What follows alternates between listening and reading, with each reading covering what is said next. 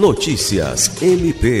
O Ministério Público do Estado do Acre, por meio do Centro de Atendimento à Vítima, CAVE, realizou nesta quarta-feira 21 evento alusivo à Semana Criana da Diversidade.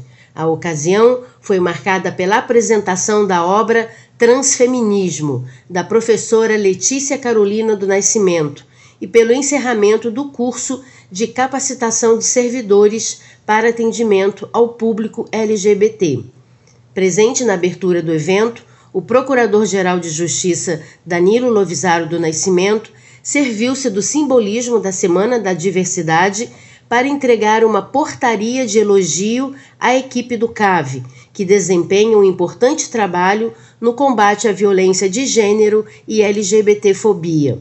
A coordenadora do CAV, Procuradora de Justiça Patrícia Rego, reforçou as conquistas do órgão auxiliar e destacou que a data exige também uma reflexão sobre os caminhos que devem ser trilhados para a conquista de uma sociedade igualitária e livre de preconceitos.